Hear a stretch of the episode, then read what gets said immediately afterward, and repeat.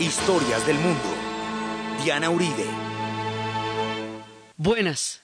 Les invitamos a los oyentes de Caracol que quieran ponerse en contacto con los programas, llamar al 268-6797, 268-6797 de lunes a sábado, o escribir a director arroba casa historia punto com o info casa historia punto org ver la página de la Casa de la Historia o el Facebook o el Twitter. Hoy vamos a ver la rebelión jusita y su importancia en la formación del imaginario checo.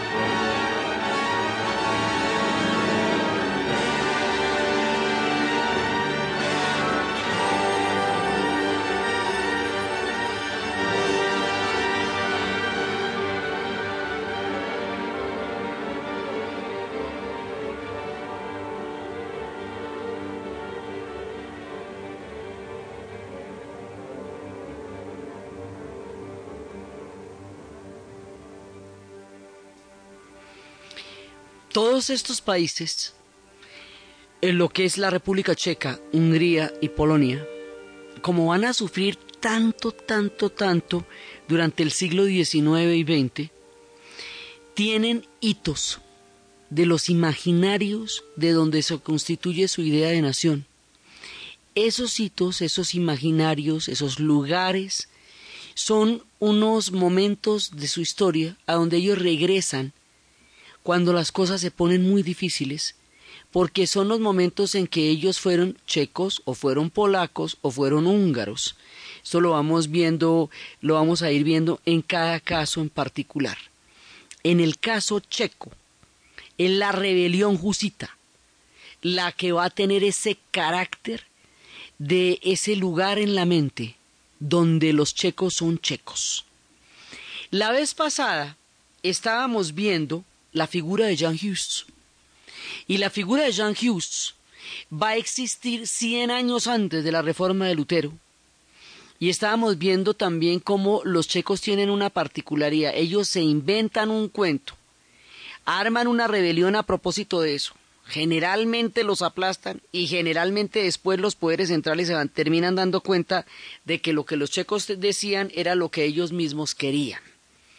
Eso, digamos, en el futuro, en el siglo XX, cuando los checos plantearon la primavera de Praga, la reforma del socialismo, el socialismo con rostro humano, y los aplastaron con los tanques en la plaza de San para que al cabo de las décadas y después de 25 años de sufrimiento del pueblo checo, Gorbachev terminara diciendo por la radio que la perestroika era el socialismo con rostro humano, es decir, lo mismo que proponían los checos. Pues con el caso de la rebelión jusita pasa algo análogo los checos empiezan esta, esta, eh, esta crítica al poder terrenal de la Iglesia, al dinero de la Iglesia, a su pérdida de contacto con la evangelización, con la espiritualidad, les parecía que se estaba desvirtuando del sentido del mensaje que originalmente debería tener el cristianismo. John Hughes, inspirado en las ideas de Wycliffe, un escocés, va a promulgar este tipo de ideas y va, a querer que la iglesia se reforme, que la iglesia se, digamos, corrija su rumbo desde una perspectiva espiritual. Su propia fe lo llama a corregir el rumbo de la iglesia por lo mismo que cree en ella y espera que ella sea capaz de reflexionar sobre sus propios destinos. ¿Sí? Entonces, aquí va a pasar todo lo que va a pasar, que habíamos visto cómo a él lo van a quemar y todo, pero cien años después, los mismos que de una u otra manera lo llevaron a la hoguera, van a terminar planteando poco más o menos lo mismo con la reforma de Lutero. O sea, eh, vuelven otra vez a descubrir el agua tibia que cien años antes habían descubierto los checos. Solo que esta vez se van a llevar íntegros todos los créditos como si la reforma fuera única y exclusivamente y desde el principio solamente un fenómeno alemán.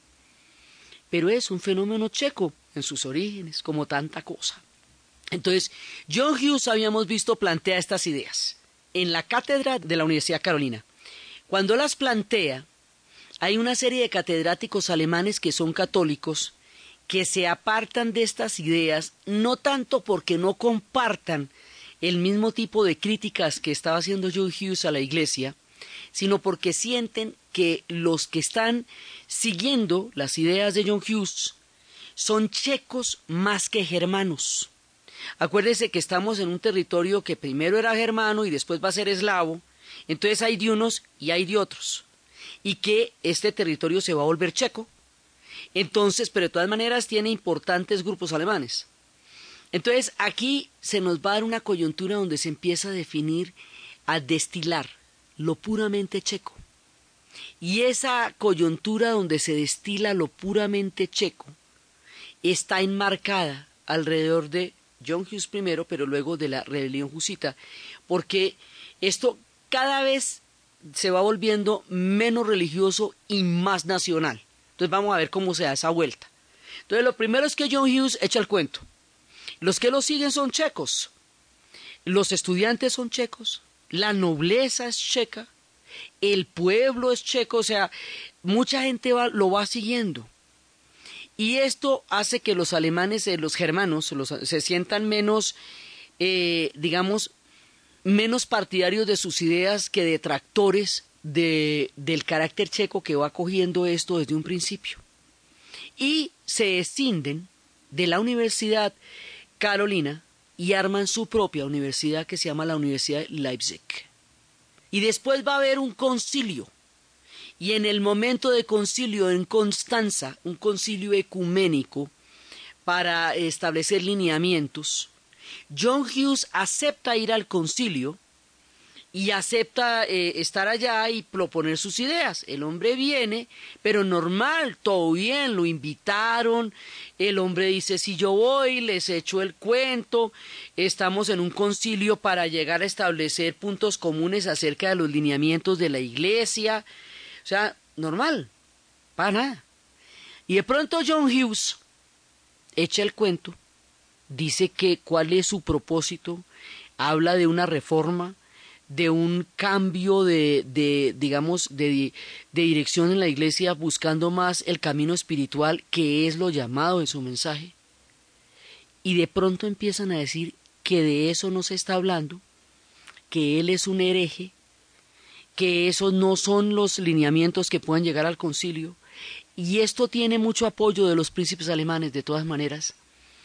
Y el asunto es que de ahí lo detienen en el concilio. Y después de que lo detienen, lo queman vivo. A ver, ¿cómo es esta vuelta de, de, complicada? Usted fue a exponer unas tesis a un, a un sitio de discusión teológico, pero de discusión de golpe lo, que usted queda hereje y de repente lo arrestan y enseguida y a continuación lo queman con su amigo Jerónimo el Paraguense. Entonces esto le va a producir una indignación a los checos, pero les va a producir una indignación, una cosa tan horrible, tan horrible que durante cuatro años se cocina en fuego lento una bronca una bronca que después se va a volver una rebelión de Padre y Señor nuestro. Y esa va a ser la rebelión jusita. Entonces, ellos, eh, digamos, duran como cuatro años midiendo el impacto de la bronca, de la indignación, porque se sienten ofendidos ya, ya como checos. Entonces, lo que sucede después ya es un fenómeno religioso, sí, pero checo, checo fundamentalmente. Entonces hay cuatro años ahí de, de cocinarse la cosa y luego sí se levanta una rebelión y se levanta y se levanta y empiezan a surgir los jusitas radicales y empieza esto a echar a andar una rebelión. Estamos, les recuerdo, dentro del Sacro Imperio Romano Germánico. Si el Sacro Imperio Romano Germánico se llama así, usted no puede andar siendo eh, nada menos que católico, germánico y románico. Y los husitas no son eso. Los husitas son la primera, digamos, la primera oleada de lo que va a ser el mundo protestante de lo que más adelante, un siglo después en Alemania va a ser la reforma. Pero todo ese proceso que se va a dar en Alemania con Lutero de la reforma eh, tiene todo su, su, su primera antecedente aquí en la rebelión jusita en Bohemia. Entonces, usted no puede admitir una fisura en el Sacro Imperio porque el carácter del Sacro Imperio es absolutamente confesional.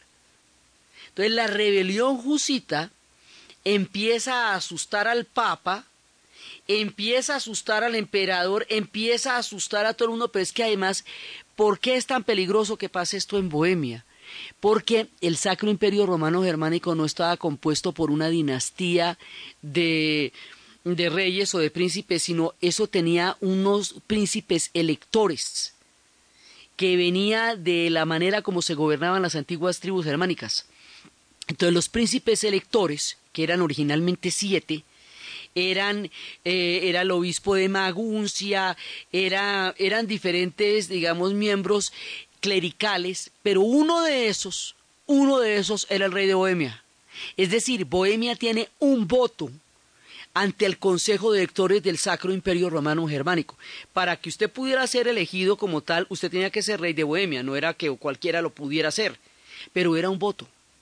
Entonces, uno de los siete votos de los príncipes electores del Sacro Imperio Romano Germánico está en el peligro de abrirse hacia un cisma, de lo que en ese momento empieza a concebir, una herejía que, que, aquí se llama Jusita, pero que en, en Alemania, cien años después, se va a llamar protestante. ¿Sí? Pero es, digamos, eh, es el mismo proceso histórico. Solo que aquí esto es checo, pasa entre los checos. Entonces tiene un doble problema. Atenta contra un orden único e imperial, que es el Sacro Imperio Romano Germánico, pero además refuerza un imaginario particular de la nación checa a través de los husitas. Por eso es que esta rebelión es tan delicada. Si pasa, en, por ejemplo, en Moravia, donde también había rebelión, los aplastan y se acabó. Pero es que Bohemia tiene un príncipe elector. O sea, esto a nivel político, a nivel nacional y a nivel religioso es muy delicado. Razón por la cual se van a unir todos los príncipes católicos de todos los reinos vecinos, incluido el mismo, eh, eh, la misma eh, instancia papal, para eh, acabar con los husitas. Y van a ser cinco cruzadas, cinco cruzadas contra los husitas, una tras otras, y los husitas son cada vez más poderosos y cada vez menos derrotados porque, eh, digamos, la fuerza de la fe de esta rebelión era impresionante. Y había un personaje que, Siska, que dicen que no conoció la derrota. Y al mando de Siska, esta gente seguía adelante y seguía adelante Después va a haber una, un momento en que los van a derrotar a manos de, su misma gente, porque va a haber una, un, un, digamos, una división entre ellos. Pero durante un buen periodo de tiempo ellos iban ganando, ganando, ganando, ganando, ganando. Los husitas se van a, van a tener muchas tendencias. Hay husitas radicales, hay husitas moderados y hay husitas eh, centrales. Y en un momento dado, esto va a durar, esta rebelión va a durar 17 años. Y esto es un, y, va a una situación de rebelión de Bohemia, que además es un estado central, próspero, importante, políticamente influyente, pues era un, estado, un, estado electoral, y va a durar 17 años esto. Y va a ser un momento en que esta rebelión junto con un periodo, digamos, un periodo que sigue después, van a ser como los únicos momentos de una hegemonía temprana en la nación checa. Por eso, por esta rebelión, además, los sectores eh, radicales, los jusitas más radicales, llegaron a fundar una ciudad que se llamaba Tabor, y en esa ciudad solamente se regían por los preceptos de la Biblia. Entonces, este imaginario del jusismo va a ser tan importante en la, en, en, la psiquis checa que Smetana, por eh, autonomacia, el hombre, el, músico que carga el ideal del Estado checo en sus, en, sus sinfonías y que lo hemos puesto y lo vamos a seguir poniendo porque la lora que vamos a dar con Esmetana es toda. ¿sí? Esmetana, él es del, del siglo XIX, pero lo utilizamos porque es un imaginario permanente. ¿Cómo era que él, que se va a dedicar a través de su obra a forjar los puntos del imaginario del mundo checo, ¿sí? entre finales del siglo XIX y comienzos del XX, tiene dos, eh, tiene dentro de, dentro de las sinfonías de Moldavia y otros poemas sinfónicos de mi patria, tiene una que se llama Blanik el Jusita y otra que se llama Tabor el Jusita. Y se, justamente se refiere a estos personajes que, y a Tabor, esta ciudad mítica esta ciudad de los husitas radicales, donde solamente podían vivir con los preceptos de la Biblia, como esos lugares donde el espíritu de Bohemia llegó a tener una particularidad eh, irreductible dentro de un mundo católico que lo acechaba con cinco cruzadas y lograba resistir contra viento y marea.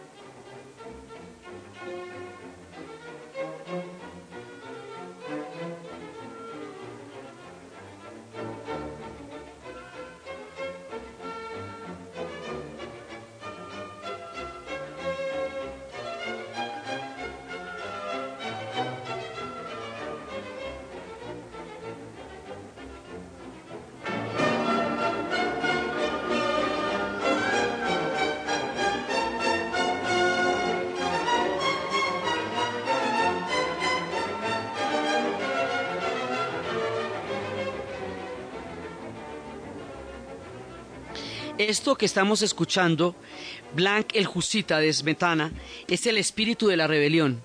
Ahora vamos a escuchar el espíritu de la ciudad de Tabor, allí donde los husitas radicales tenían esa pequeña utopía bíblica en donde ellos vivían de acuerdo con su sentido de la fe. Todo esto se va a volver la historia de todos los días de Europa cien años después. Pero ahora, y de manera totalmente anticipada, nos está ocurriendo en el reino de Bohemia.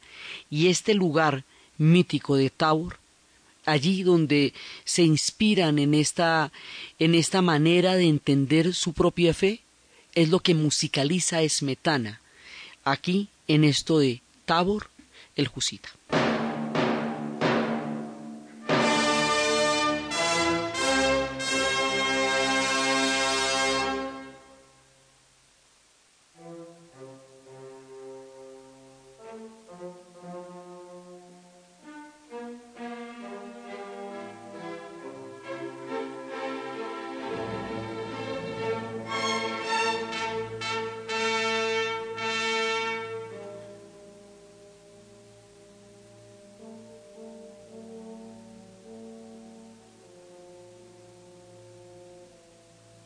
Pero ¿qué fue lo que generó semejante rebelión? O sea, ¿qué fue lo que pasó entre que quemaron a Hughes y a Jerónimo y entre que los checos se van a levantar y se van a pegar semejante rebotada tan grande? Hay un hecho puntual que es el que determina el estallido de la rebelión. Es que el 30 de julio de 1419, los radicales husitas votaron por la ventana de la alcaldía de la ciudad vieja, acuérdense que hay una ciudad nueva y una ciudad vieja, ya hablamos contando lo de Praga, a los miembros del Consejo Municipal. Eso se llama la primera desfenestración praguense. ¿Qué quiere decir eso? La desfenestración significa votar a alguien por la ventana. La palabra viene del francés. En francés ventana se dice fenêtre, fenetre. O sea, se escribe fenetre eh, eh, con un sombrerito, una tilde de sombrerito, pero eso no se pronuncia todo completo, sino se pronuncia así como se come un pedacito. Eh, fenêtre, ¿sí? La fenêtre. Entonces, votar por la fenêtre, o sea, por la ventana, es desfenestrar a alguien, ¿sí? Y decimos que es la primera porque más adelante, por 1618, en tiempos más bravos todavía, van a volver a votar por la ventana dos manes, delegados papales de los Augsburgo, delegados de los Augsburgo por el castillo o la ventana del castillo de Praga, y eso va a desatar la guerra de los 30 años que va a acabar con Bohemia. Entonces, por eso se llama esta la primera, porque, hemos dicho, cada vez que se maman de alguien lo votan por la ventana y generalmente se arman unos problemas muy graves cuando los votan por la ventana. El término desfenestración quedó acuñado políticamente hablando por estos actos checos cuando, cuando se, les, se, les pone, se ponen realmente de mal humor y hoy por hoy cuando una persona es súbitamente removida del cargo, se dice que lo desfenestraron. Es una manera de una categoría política para hablar de alguien que de un momento a otro sale de un cargo importante o alto, es que lo votan por la ventana del cargo, por la palabra Lefnetre. Entonces, votaron por la ventana, en este caso, de, de, la alcaldía de la ciudad, y cuando veamos lo de la guerra de los 30 años será por lo del castillo, a estos personajes del Consejo Municipal. Entonces, em, ya al poco tiempo muere el rey Wenceslao IV y ya la rebelión no se puede contener y se va extendiendo por todo el reino de Bohemia y llega a Moravia y empieza a involucrar a toda la población y empieza a tener un carácter popular. Y ahí es cuando yo les digo que la rebelión empieza a tener un carácter marcadamente checo, no solamente eh, religioso, sino nacional checo. Por eso es que les digo que Smetana anda hablando de Blanca el Jusita y de Tabor el Jusita. Porque esto va a crear una semilla de que ellos son distintos a los alemanes. Ellos no son germanos, estos son eslavos. Pero no, no están unidos, digamos, en este momento ni a los polacos ni a los húngaros. Los húngaros no son eslavos ni a los polacos, sino son checos, checos propiamente checos. Entonces, esto va a ser como que ellos tengan una, una esencia, una de dónde vienen ellos, quiénes son ellos. Y de aquí en adelante, el tema del protestantismo, todavía no se llaman protestantes, se van a llamar protestantes 100 años después en Alemania en la época Lutero. Pero estamos hablando de la misma vaina. Esto es el protestantismo cuando chiquito, digamos como nació. Entonces, eh, esta rebelión va a crear una conciencia colectiva y esa conciencia colectiva va a ser tan fuerte, tan fuerte, tan fuerte, que se necesitaron cinco cruzadas para destruirla y aún así no lo lograron. Fue palo de su propia cuña el que logró derrotar esta rebelión en un episodio amargo que vamos a ver después de la pausa.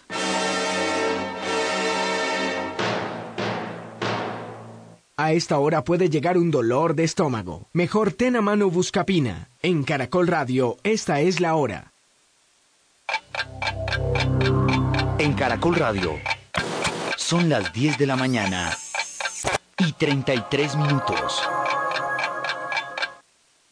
Si te da en la casa, ve hasta la esquina. Si te da en la oficina, ve hasta la esquina. Si te da en el carro, en la calle, en la plaza, en el banco o en el parque, ve hasta la esquina. Un dolor de estómago tipo cólico o retorcijón te puede dar en cualquier lado. Y para aliviarlo, solo tienes que ir hasta la esquina, porque ahora encuentras Buscapina en tiendas. Buscapina, experto en tu zona abdominal, ahora en la tienda de la esquina. Las tiendas deben cumplir con las condiciones esenciales y procedimientos de servicios farmacéuticos conforme al folleto Tienda Segura. Es un medicamento, no exceder su consumo. Si los síntomas persisten, consulte a su médico. Indicación analgésico antiespasmódico. Última hora Deportiva Caracol. En la jornada 25 del fútbol de Italia, el Napoli empata 0 por 0 con la Sampdoria en el cuadro Azurri. Ingresó Camilo Zúñiga al minuto 61 por el colombiano Pablo Armero. El Pescara sin Juan Fernando Quintero que no concentró, pierde dos goles por cero ante el Cagliari con la presencia de Víctor Ibarbo. La risaraldense Catalina Castaño buscará hoy su primer título en el circuito mundial de tenis cuando enfrente después de la una y treinta de la tarde en la final de la Copa Bionaire de Cali a la española Lara Arruabarrena, número 81 del mundo. Catalina figura en la casilla 228 de la WTA. Once Caldas buscará este domingo ante Deportes Tolima Ibagué su segunda victoria en la Liga Postobón. Su técnico Santiago El Sánchez Escobar. Ha tenido muy buena actitud, compromiso con la camiseta, sentido de pertenencia, mucha voluntad y esperamos que haya sido un mal partido de Armenia. Todos los días días estamos enfatizando en esos detalles para que el grupo no, no se relaje. La nómina estará con Juan Carlos Senado en la puerta, en zona posterior Gilberto Alcatraz García, Jonathan Lopera y Sebastián Puerta. Lateral izquierdo Mauricio Fernica Sierra. En zona de volantes Carlos Giraldo, Lucas Escaglia, Gonzalo Cabrera, Jorge Daniel Núñez, Eduard Jiménez y el jugador Sergio Romero. Más información en www.caracol.com.co y en Twitter, arroba caracoldeportes.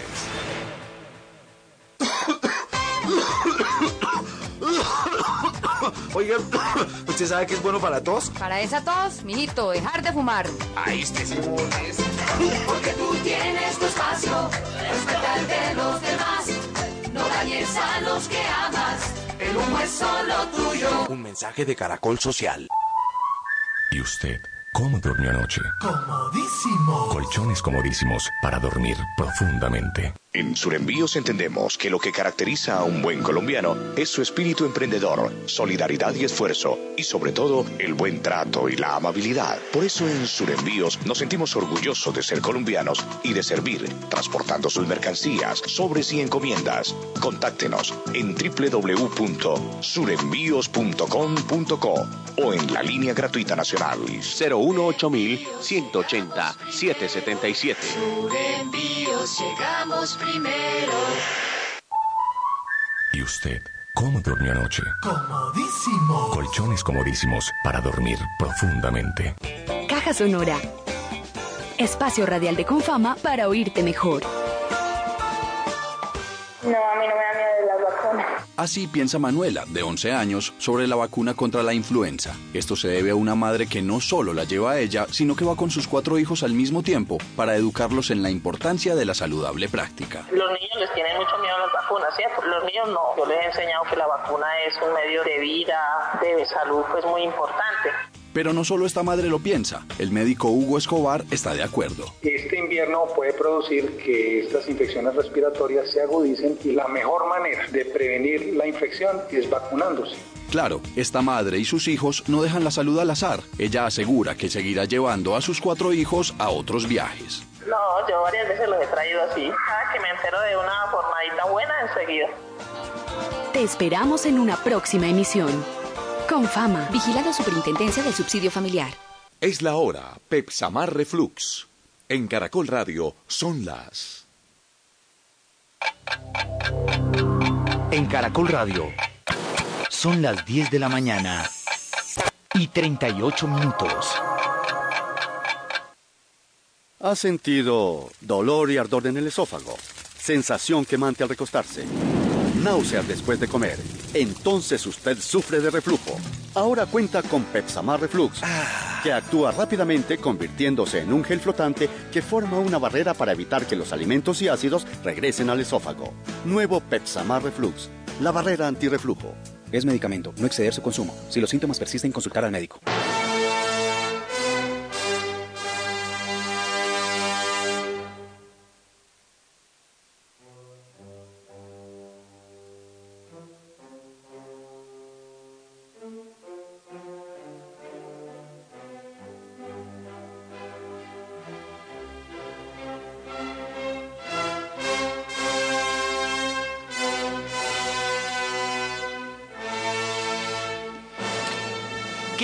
Quería la rebelión jusita? ¿Cuáles son las tesis? Las tesis son básicamente cuatro y en eso estaban de acuerdo todos. La igualdad de derechos entre el sacerdote y, y los laicos en la ceremonia religiosa. Es decir, que no haya esa distinción entre, lo, entre la jerarquía y que ambos reciban por igual la Sagrada Comunión. La otra era que la, se, la libre predicación de la palabra de Dios. La tercera era la confiscación de los bienes de la Iglesia y la erradicación de la influencia en la política civil. Es decir, la Iglesia debería ser un reino espiritual. Y esta, esta es muy importante porque más adelante, cien años después, la reforma de Lutero va a estar precisamente en contra del hecho de que se pueda comprar la salvación, de, digamos, de la, de la propiedad eh, material de la Iglesia. Ese es como el punto en común que van a decir estas propiedades materiales, esto eh, más adelante eh, Lutero va a hablar es contra las indulgencias y contra los diezmos, es decir, contra, contra la parte monetaria que, que se combinaba con la fe. esa, esa combinación no están, en eso no están de acuerdo porque dicen que eso desvirtúa el carácter espiritual de la iglesia. Entonces, esta es la, digamos, el primer principio. También decían que el castigo de los pecados mortales que impedían que los cristianos consiguieran su salvación. Entonces los jositas querían una reforma y ellos no, no es que no sean católicos, lo que pasa es que ellos quieren que la iglesia se reforme y lo están proponiendo.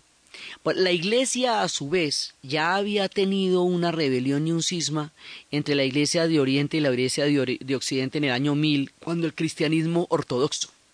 Entonces le tenía mucho miedo a este tipo de fisuras, porque ya había tenido un cisma grande. Entonces, esta, digamos, estos puntos atacan poderes muy importantes de la iglesia pero además atacan el carácter católico, así fundamentalmente católico, y esto hace que vayan a buscar la manera de derrotarlos. Como la rebelión dura tanto tiempo, hay un momento en que el ala moderada de la rebelión quiere pactar con los católicos para llegar a un consenso porque Bohemia, siendo de todas maneras próspera, importante y poderosa, es chiquita para sobrevivir solita, solita, solita en todo un mundo católico del Sacro Imperio Romano Germánico. O sea, hay quienes consideran que no es realista mantener este reino único, rodeado de enemigos por todas partes, por una fe religiosa que ellos comparten, pero, pero dicen que a ese costo de golpe no vale la pena mantenerla y no es viable a largo plazo, lo van a aplastar tarde o temprano. Entonces, buscan una, un tipo de conciliación. Segismundo quiere gobernar él es todavía un gobernante de Luxemburgo y quiere gobernar, pero él necesita que Bohemia se mantenga dentro del lineamiento del Sacro Imperio Romano Germánico, porque es que Bohemia se vuelve una provincia rebelde, un, un, digamos, un estado rebelde dentro del Imperio Romano Germánico. Eso no lo puede permitir ni política ni religiosamente nadie. Y por eso es que le mandan las cinco cruzadas. Entonces, como la rebelión dura tanto tiempo, hay un momento en que una parte de los jusitas empieza a buscar una conciliación con los, con los católicos que en su mayoría son germanos y en un momento dado van a terminar aliándose con ellos en uno de los ejércitos, o sea, militarmente hablando. Y esta alianza militar va a llevar a una batalla que se llama la batalla de Lipani. Y la batalla de Lipani es el horror de los horrores, porque en esa batalla, eh, si bien toda la época de la rebelión la estuvo eh, liderando Juan Cisca, el hombre que no conoció la derrota, él estuvo en todas las cruzadas, que en la tercera, eh, en todas, lo que pasa es que él va a morir es por la peste, nunca derrotado. Y mientras tanto, el rey emperador Segismundo tratando de gobernar a ver viendo cómo, entonces a él le va a seguir otro tipo que es eh, Taborita, de caudillo militar Taborita, de esta ciudad mítica de Tabor, que se llama Procopio Holly. Este Procopio Holly se presenta eh, en, el, en, el, concilio para, eh, para, los cuatro artículos y todo eso, y se vuelven a alzar en la rebelión con los susitas moderados y van a llegar a un punto en que se van a encontrar en la batalla, o sea, hay una cantidad de gente que ya empieza a conciliar con los católicos y empieza a, a, buscar unas posiciones más flexibles, están agotados de la guerra, Bohemia lleva muchos problemas económicos encima, entonces eh, digamos que ya están agotados y ya quieren como encontrar un punto. Entonces los hay que, que pactan, pero hay unos que no van a pactar bajo ninguna circunstancia. Y esos que no van a pactar van a ser derrotados en la batalla de Lipani, en Bohemia Central, el 30 de mayo de 1434. Y ahí va a morir Procopio Holly. Entonces, esa derrota va a ser tan amarga, tan amarga, tan amarga, que van a decir que en el lugar, hay un monumento ahí, dice que en ese lugar eh, va a estar cubierto de lágrimas por siglos y siglos y siglos, porque esa, esa derrota se da entre todos los católicos que estaban contra ellos y los hermanos que estaban contra ellos, pero hasta ahí no hay nada nuevo. El problema es que ahí va a haber jusitas moderados contra jusitas radicales. Y, y además la batalla va a revestir una crueldad inusitada y terrible. Y ese sentimiento de amargura, pues se sienten traicionados por su propia gente, aliada con aquellos que han emprendido cinco cruzadas contra ellos. Y hasta ahí llega la rebelión y eso, digamos, da un sabor amargo, muy amargo porque, porque quedan, quedan mal. Y ahí, sobre las cenizas de todo el mundo y los escombros y la amargura y la tristeza, sube Segismundo que estaba tratando de subirse hace rato, y él va a hacer una, una serie de acuerdos que ya, de pactos que se llaman la compactata. Y esa compactata son un montón de concesiones a los husitas, a los que acaban de derrotar militarmente, lo cual es confuso porque pues eh, los acaban de derrotar, pero finalmente terminan haciéndole las concesiones de muchas de las cosas que ellos estaban planteando. Entonces, eh, así termina el episodio de la rebelión husita y empiezan a buscar una asamblea y aparece un personaje eh, una, que la asamblea checa va a elegir rey estamos eligiendo reyes, todavía no tenemos esas dinastías eh, que vayan, que, que vayan eh, por, por sangre.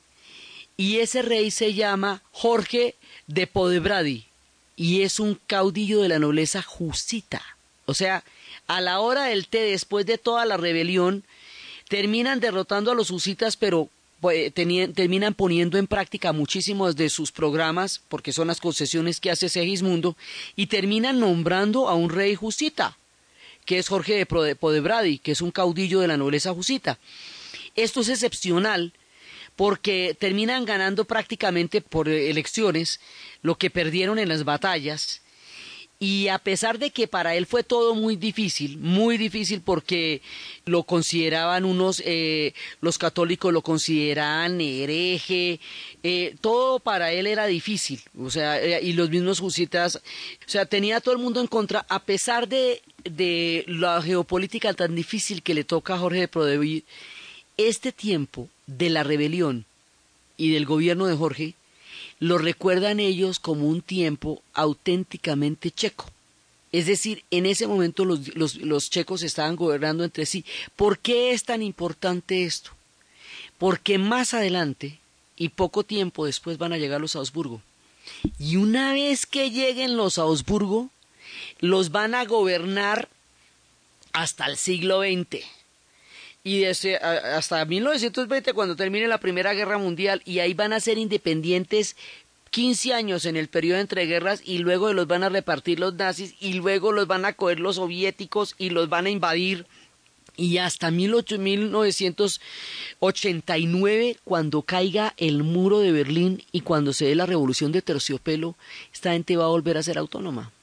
Entonces estos imaginarios son tan importantes porque durante mucho tiempo y después van a tener un periodo de tinieblas que ellos llaman la era de las tinieblas, esos días de la rebelión jusita y esos días de este príncipe, de este soberano jusita, son para ellos un refugio en el alma, como quien recuerda un gran amor en días de enorme tristeza.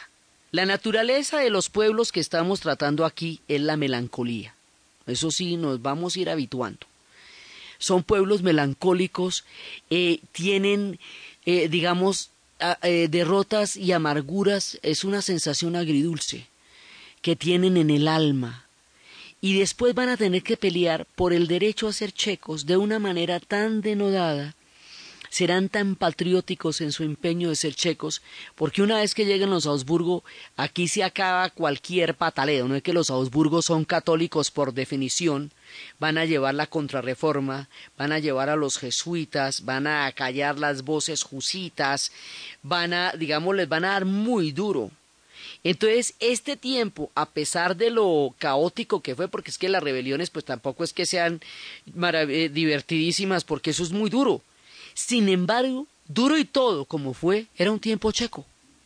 Y este gobernante, contra todas las fuerzas que tenía, era un gobernante checo. Ya después ese carácter específicamente checo va a quedar sometido a otros imperios y a otros poderes y eso es lo que a ellos les va a producir tanto dolor. Cien años después de John Hughes y de la rebelión husita, Lutero va a escribir las 90 tesis, las va a imprimir, las va a poner en la puerta de la iglesia, va a criticar el poder terrenal de la iglesia, las indulgencias, eh, los diezmos, el celibato, el carácter de los clérigos, eh, van a hacer que el pastor y los, y, y los feligreses sean de igual a igual en unas jerarquías inalcanzables y se va a crear la reforma protestante las guerras religiosas van a sacudir Europa y después es que va a haber Calvino y luego Zwinglio y, y, más adelante Enrique VIII que lo habíamos visto que lo suyo era un tema de faldas y no de religión pero ahí se metió en esas y Europa va a quedar marcada durante tres siglos por las guerras religiosas de una manera impresionante. Pero eso que va a suceder cien años después en Europa es el tema de nuestra, de nuestra historia aquí, la rebelión jusita que ocurre cien años antes.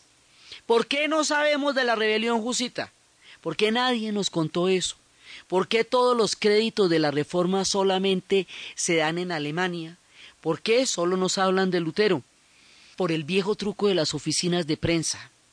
¿Quiénes cuentan la historia? La historia la van a contar los alemanes y la historia la van a contar los austriacos.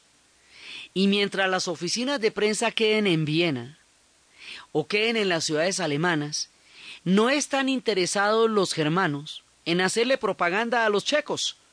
No ve que precisamente son sus más grandes rivales, el tema entre los eslavos y los hermanos, que siempre va a ser una eterna batalla, también se define acá, en tiempos de la rebelión jusita.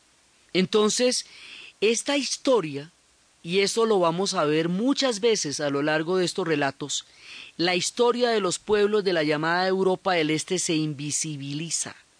La importancia de estos pueblos se reduce. Queda como, no, no, no queda ni como anécdota por ahí. El nombre de John Hughes eh, en la historia universal no es más que un nombre, si acaso un antecedente pero la importancia de esto para entender el, mundo checo no se la cuentan a nadie. Y así van a pasar muchas cosas con los checos. La ópera de Don Giovanni se va a estrenar es en Praga. Después, cuando la grande, las grandes épocas de los grandes músicos clásicos, digamos Bohemia y el mundo checo es tan importante para entender Europa como Francia o como Alemania pero la historia la van a contar desde Francia y desde Alemania. Hemos hablado al comienzo de la serie que existe un eurocentrismo también dentro de Europa. Y la historia de John Hughes va a ser mucho menos visible, si acaso es visible en algún sentido, que la gran reforma protestante, que es la que va a determinar, porque es que, la, ¿quiénes van a ser los de la reforma? Pues Alemania, y los ingleses, y los suecos, o sea, pueblos que van a tener mucho poder más adelante. ¿Sí? Entonces eh, los créditos se los lleva solo, solo, enterita, enterita, enterita Alemania. Pero no hubiéramos podido llegar a todos esos eh, cuestionamientos sin el temprano cuestionamiento de John Hughes.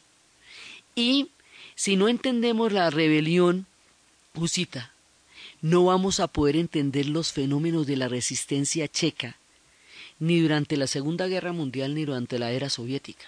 Porque solo estos imaginarios, son los que explican la reacción de estos pueblos en el futuro cuando lleguen las horas de los órdenes mundiales.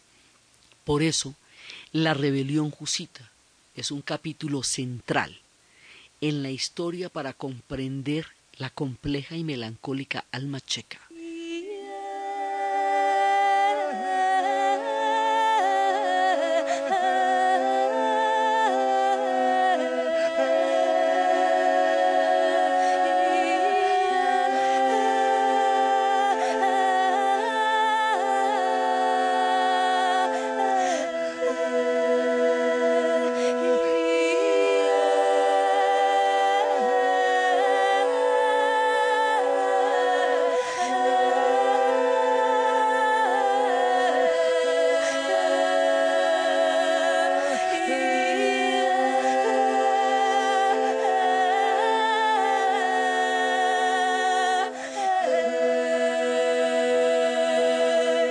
Después de esto, hay una parte que son los católicos jusitas, o sea, no todo el mundo, eh, digamos los católicos checos, y ellos están con el resto de los católicos y hay otra gente que, que están en la rebelión. Entonces, los católicos checos, o sea, llamamos a los católicos checos los que no están con la, con la rebelión y llamamos a los husitas los que están con la rebelión, que es, digamos, como el origen de lo que va a ser el movimiento protestante.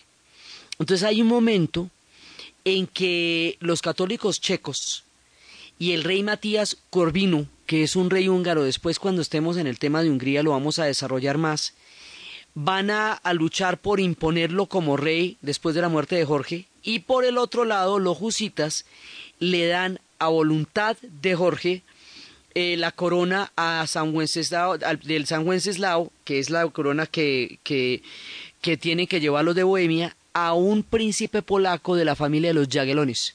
Aquí se nos meten dos historias que después vamos a desarrollar. La de los Jagiellones en Polonia y la de Matías Corvino en Hungría. ¿Sí? Porque acuérdese que esta historia es de tres pueblos, de los checos, de los polacos y de los húngaros. Entonces va a haber dos reyes Jagiellones, es decir, polacos de una dinastía polaca sobre los checos, que siguen siendo compadres. Hasta ahí todavía no tenemos problema y va a haber un rey, eh, Matías Corvino, que va a ser húngaro y va a estar gobernando una parte.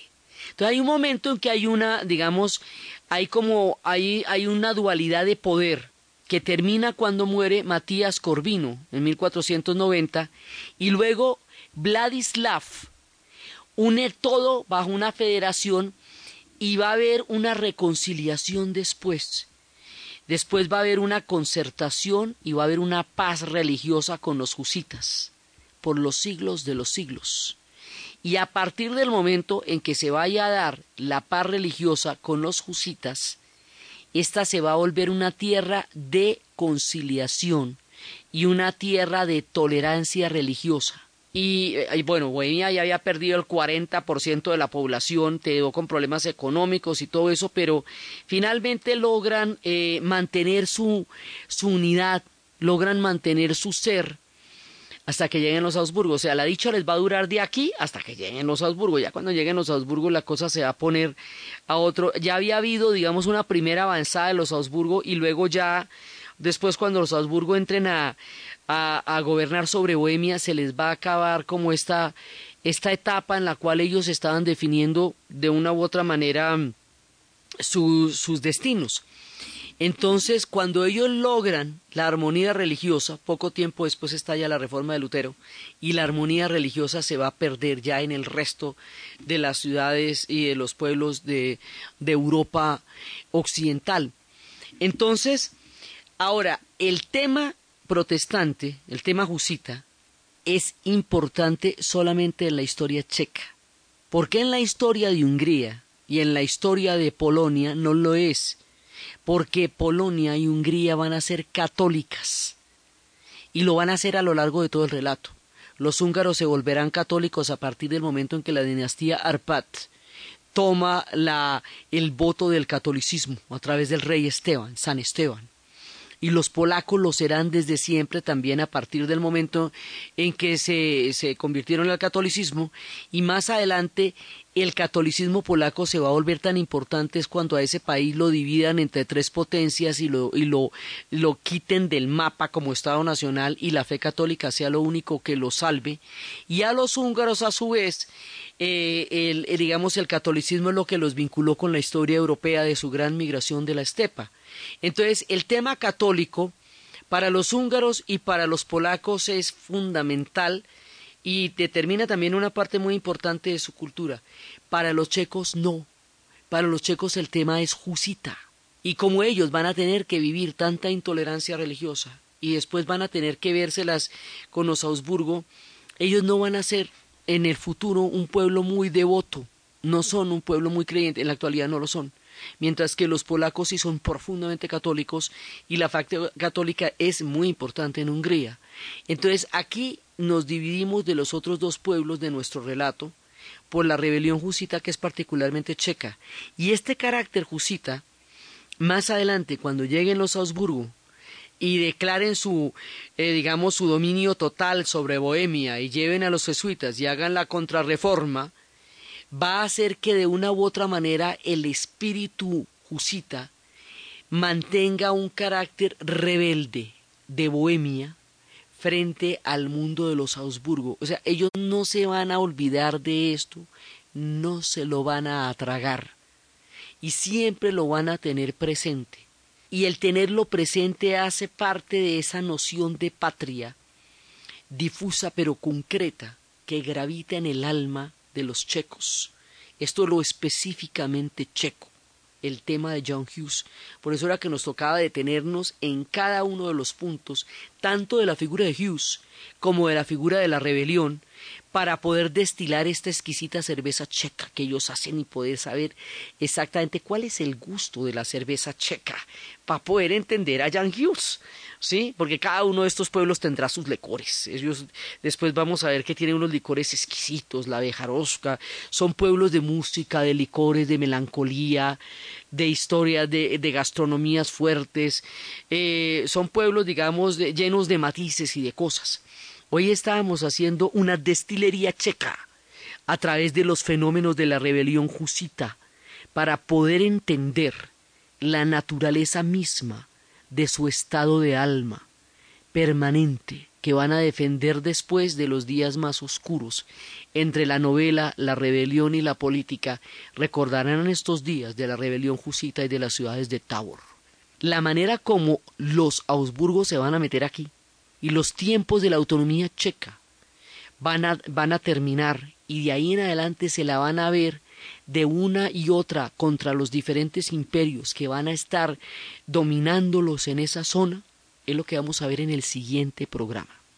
Entonces, desde los espacios de la figura de Juan Yus, de la rebelión jusita, de los delegados desfenestrados por primera vez de la alcaldía municipal, de la ciudad mítica de Tabor, del imaginario checo, de la poderosa alma que se cifra alrededor de esta gigantesca rebelión, de la estatua que se encuentra en todo el centro de la plaza de Praga de John Hughes y de todos los que murieron con él en la hoguera, que es visible desde todas partes y que nos recuerda el carácter jusita de la ciudad y desde el símbolo indeleble que de la marca del pueblo checo en la narración de Ana Uribe, en la producción de Ernesto Díaz. Y para ustedes, feliz fin de semana.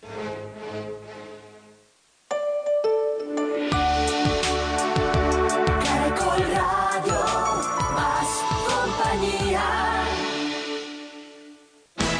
Todo lo que pasa, pasa en Caracol Radio. Última hora Caracol.